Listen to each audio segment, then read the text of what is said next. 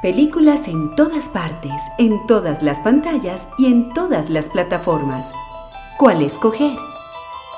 Aquello que alivie y alimente nuestro espíritu. Para que el cine nos salve de la realidad, Radio Cinema.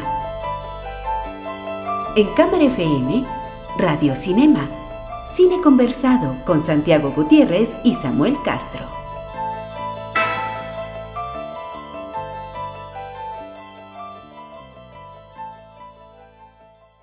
La historia del cine, las mujeres han tenido, como en la historia de la humanidad, pues un papel preponderante, pero eh, secundario cuando los hombres son los que mandan. Es decir, eh, las películas siempre han buscado protagonistas masculinos porque los productores de los estudios han sido hombres. Solo apenas ahora eso está cambiando. Sin embargo, las reinas y las brujas son los papeles que les permitían a las mujeres eh, tener otro tipo de relaciones, de poder, de, de, actuaciones, digamos, más deslumbrantes y más eh, enérgicas. Eh, esos papeles que normalmente en, en, los años 40 y 50 pues no eran fáciles que les escribieran a las actrices, que normalmente eran la esposa de, la madre de y demás. Por eso hoy, aprovechando la coyuntura de que se estrena en Colombia eh, una película que habla de dos reinas, así le, así le pusieron en español, pues vamos a hacer un radiocinema eh, especial dedicado a mirar cómo ha sido ese recorrido cinematográfico de las reinas en el cine. Cuatro minutos dedicados al análisis riguroso. La crítica de la semana en Radio Cinema.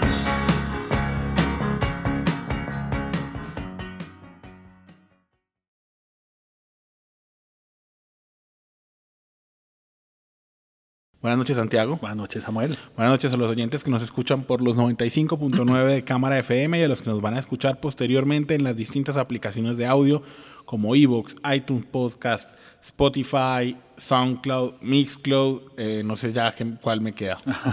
Eh, y también por la página web de la emisora o con, la, o con los vínculos que dejamos a través de nuestras cuentas de Twitter. La cuenta de la emisora es arroba cámara FM, la del programa es arroba FM Radio Cinema y las nuestras, Santiago. San Gutiérrez J. La mía es arroba Samuel Escritor y ahí nos pueden escribir diciéndonos qué reina nos faltó, qué, qué error cometimos histórico y demás.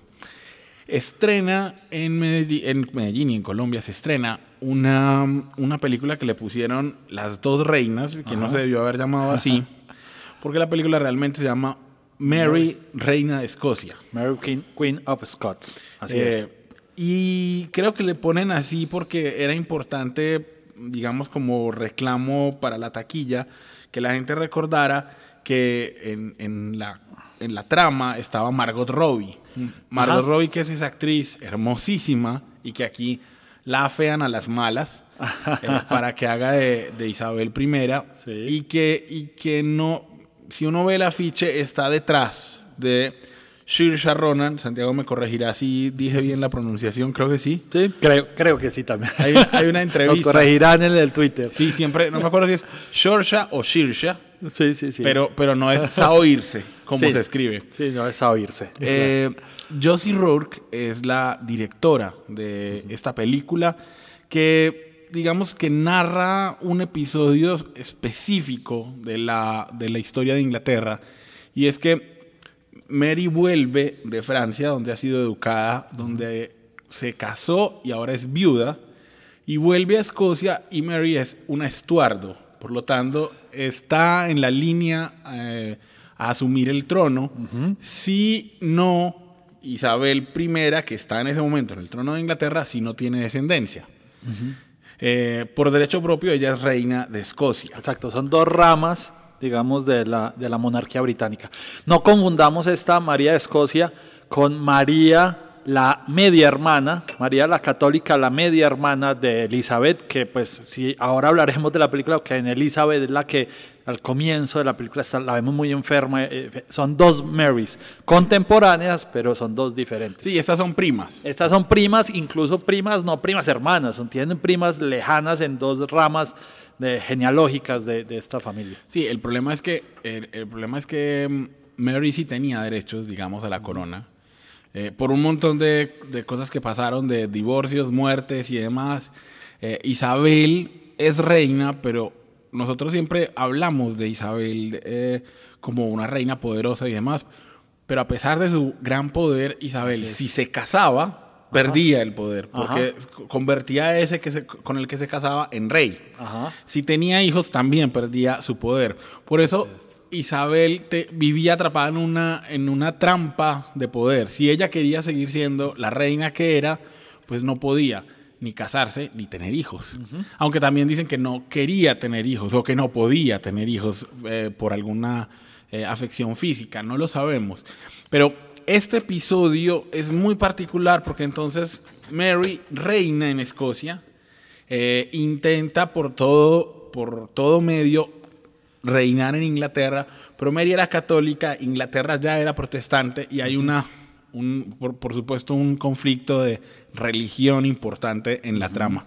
El guionista es Bew Willimon, que es el mismo guionista de House of Cards. No es casual, no es casual eso porque eh, hay un montón Una de... trama de poder. Sí, una trama de poder Sí. por debajo, hay medios Así es. hermanos, eh, esos medios hermanos tienen a su vez o- o, eh, otros intereses.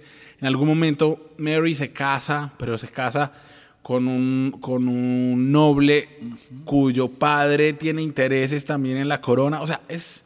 Sí, no, no digo, está muy bien explicado, o sea, eso suena como un enredo, pero si ustedes ven la película lo entienden. Sí, sí. No, Eh, no hay que ser un historiador para llegar a, a la película. Exactamente, la película tuvo dos nominaciones al Oscar, Ajá. eh, precisamente por, obviamente por diseño de vestuario para Alexandra Byron y por maquillaje y, pe- y peinado para Jenny Shirkor y, otras dos peluqueras y estilistas. La, la verdad, todo el equipo de arte es, digamos, un all-star. Hay, digamos, eh, ganadores de arte en, en el tema de vestuario, en el tema de peinado.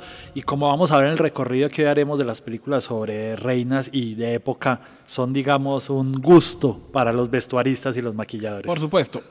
La película, a mí, he- he- había, había leído, digamos, otras críticas en lo, en lo que se refiere a la trama, que decían que la película no funcionaba. A mí no, a mí no me chocó, a mí me parece que sí funciona. Lo que pasa es que uno no puede ir con la expectativa de, ve- de cuando va uno a ver una película de reyes en disputa, en donde las batallas son las que priman, o la estrategia militar prima. Aquí hay una batalla muy pendeja y de resto lo que hay es el juego de poder entre camas. En, hay una cosa muy interesante en cómo juega eh, Mary con sus damas de compañía y cómo ellas también le ayudan en ciertos momentos.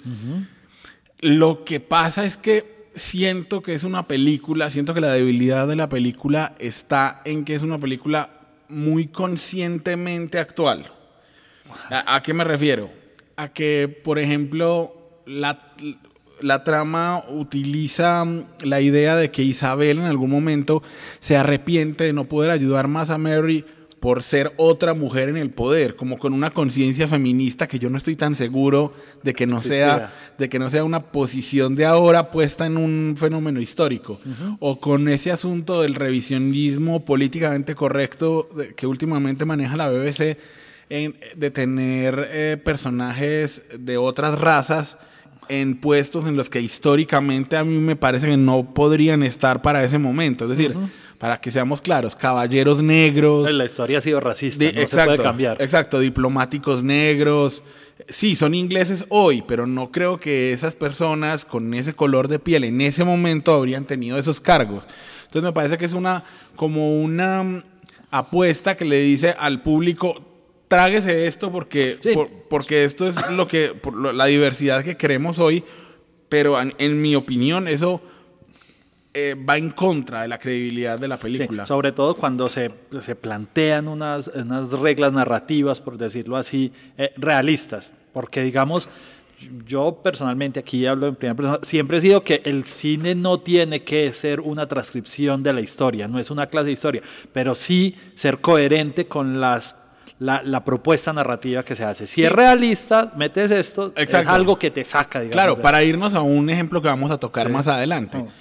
No me chocaría nada de eso en, en, en María Antonieta de Sofía Coppola. Ajá. Porque María Antonieta de Sofía Coppola, la reina tiene unos tenis en el guardarropas, Unos Converse. unos exacto. Converse, y suena, y suena música pop. Exacto. En- entonces vos decís, ok, aquí hay una transgresión de la de la realidad hacia una versión del director que te permite hacer este tipo de, de, de, transgredir estas convenciones. Así es. Pero aquí no. Entonces, a mí eso me chocó.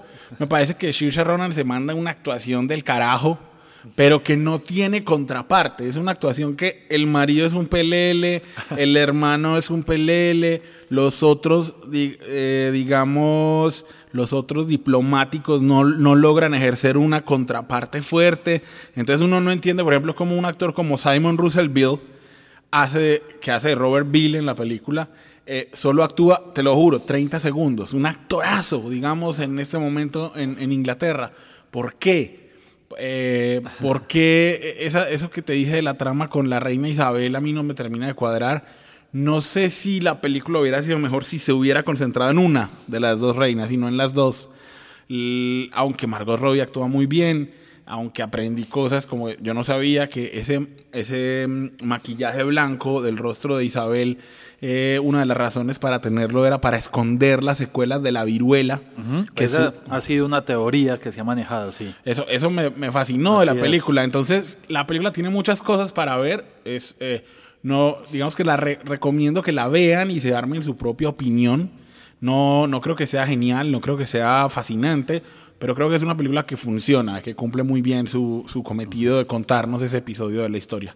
Vamos entonces, eh, después de eso, después de esa, digamos que ahí les queda la recomendación, hablar entonces de todas esas reinas que hemos tenido en la historia del cine y de esas que en particular han marcado por la importancia de su personaje distintos periodos de esa historia.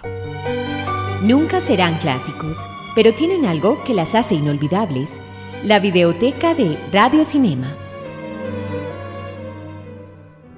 Santiago, vos hiciste una lista como con orden cronológico. sí, yo me tomé la tarea como de buscar eh, un poco. Obviamente, lo que siempre decimos acá, nos van a decir, en el cine oriental hablan sobre unas reinas y unas emperatrices. Nos centramos un poco aquí en Hollywood, en el tema. Eh, y digamos, hay tres reinas que creo que podemos convenir que han fascinado a Hollywood siempre. La primera es Cleopatra. Completamente. Eh, reina, eh, que ha estado en Egipto con su hermano Ptolomeo. Iba a decir, ha estado en series, en películas, ha sido en la versión del 34 era Claudette Colbert, que era francesa. Mira, la primera es un cortometraje mudo de Méliès, que hoy lo conocemos por Viaje a la Luna, pero la película que convenció a Charles Urban, que era el distribuidor productor que distribuyó sus películas, las de Méliès en Estados Unidos, fue esta película que se llamaba Cleopatra. Estamos hablando de 1899 y eh, en Estados Unidos se distribuyó bajo el nombre de Robin Cleopatra's Tomb, como robando la tumba de Cleopatra. Eh, y de esto le abrió, fue la película que abrió a Méliès, digamos, a un público más global.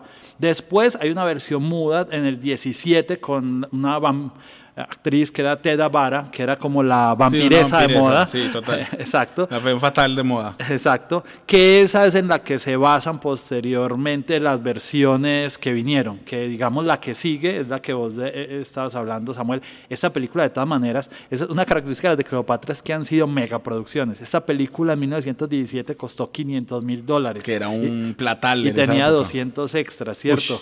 Eh, y digamos, fue después considerada muy impúdica por las escenas que tenía de Teda Vara y casi toda fue incendiada. Solo quedan fragmentos en el Museo de Arte Moderno. Es que, te iba a decir, es que si vos pensás, es decir, a no ser que metas cosas como la reina de Saba, que se cruzaba con, con Salomón en una época, de la, en una parte de la Biblia, digamos que es la verdadera primera reina de la que tenemos bastantes noticias históricas. Sí. por ahí está Nefertiti, no sé qué, pero que estamos hablando de que Cleopatra está, están probados los encuentros de ella con los Césares. Con un rol protagónico además, porque ella se convirtió como en una ficha en ese, del Imperio Romano. Del Imperio Romano importante. En el 34 está la versión de Cecil B. DeMille, la que decías. Eh, que, ahí es Claude Colbert. Colbert, exacto, que es quien hace. Eh, esta película también le tocó, ahí eh, DeMille fue muy inteligente para salvar el código Hayes que, digamos, le estaba poniendo algunas limitaciones. Entonces, eh, Creo que es como una película muy emblemática en ese tipo de, de trucos que hacían los directores para, Sí, en- para de- esa censura. Ah, rápidamente, el código Hayes, lo dijiste, censuraba muchos momentos de besos y demás, entonces ahí era donde se usaba besarse entre cortinas, sí, pues, las exacto. sombras, insinuar, digamos, un pezón en lugar de mostrarlo, porque la gente sabía que estaba ahí, pero nadie podía probarlo. Entonces, entonces era, era como ese tipo de cosas. Sí. Cleopatra, a mí me parece que la que nos ha quedado es la versión del 63. La del 63, que a pesar de haber sido un desastre colosal en su producción, eh, la historia la ha decantado como un clásico y a pesar de que la crítica la destrozó y la ha destrozado desde entonces, eh, porque digamos no es una pieza cinematográfica. Sin embargo, el momento histórico que narra y, cómo fue, o sea, los desastres que hubo en la producción, pues solo decirte que tenía un presupuesto de 2 millones de dólares con la que Paramount quería salvar, eh, eh, la 20th Century Fox, perdón, quería salvar su, su, su estudio, terminó costando 44 millones, estaba estimado para 40 y pico días y terminó 14 meses, tanto que a Elizabeth Taylor le pagaban después por día adicional. O sea, fue una cosa colosal. A pesar de haberse convertido en la película más taquillera de esa historia, no, se demoró mucho tiempo en recuperar y casi que detuvo a la Paramount. eh, eh, a, la, a la 20th Century Fox en la producción, no hacía otra película. Esos 14 meses no había presupuesto para otra película. Ahí, ahí es donde, donde lo que decíamos al principio del programa, Santiago, y es que es un personaje que le permitió a Elizabeth Taylor, digamos, no solo deslumbrar con su belleza, sino mostrar a una mujer poderosa cómo actuaría, cómo actuaría frente al sexo, cómo actuaría frente a alguien que la, que la corteja, cosas que no eran personajes usuales o que tuvieran a la mano las actrices. Sí. Eh, ahí uno, mirándola, digamos, con el lente de hoy, con el prisma de hoy, uno diría, jue madre, uno, no sé si hoy uno podría poner a una actriz como Elizabeth Taylor, que era blanca, más no poder, aparte de sus ojos, eh, de sus ojos violetas, que eso sí era muy exótico, pero no sé si uno podría poner a una reina oriental, eh, así, como una mujer, digamos, de, de- del centro profundo de Estados Unidos, ¿no? Sí, sí, el primer, el primer director tuvo la película, ahora que lo dices curiosamente, que era Robert Mamelian, tenía en mente a una actriz afroamericana, a Dorothy Dondridge, como su, su- de hecho se rodaron, cre- no sé si se rodaron con ella, pero con los actores que eran de Julio César y Ma- y Marco Antonio se rodaron y se perdieron parte de ese proceso, 5 millones fue que se tuvo que rehacer parte de la película. Eh, eh, Es que, claro, pero, pero hay una, incluso hay una biopic de Dorothy Dandridge por ahí que creo que la protagonista es, em, ¿cómo se llama? La, enseguida te digo, la que, la que ganó el Oscar, la primera actriz negra que ganó el Oscar protagónico, el año de los Oscar negros. ¿Cómo es que se llama ella? Que es súper bonita. Halle Berry. Sí, Halle Halle Berry. Berry. Mm. Hay una biopic de Dorothy Dandridge, creo que la protagonista es Halle Berry, Está, pero... está, está bien. Sí, digamos, al final también esto tuvo el primer gran romance, boom del cine, que fue Elizabeth Taylor, Richard Burton, que salió de esta película, y al final eso melló también la seriedad, en- entre comillas, en la crítica. Simplemente para terminar esa película, alguien se puso a hacer cuánto había costado y calculando la inflación, y esta película había sido más cara que Piratas del Caribe 3, que costó 318 millones de dólares, por ejemplo. Bueno, pero de- después de Cleopatra, digamos que las otras reinas, por, Es. por su duración, las otras reinas importantes del cine han sido, las voy a nombrar todas y después hablaremos cuál nos gusta con qué actriz. Sí.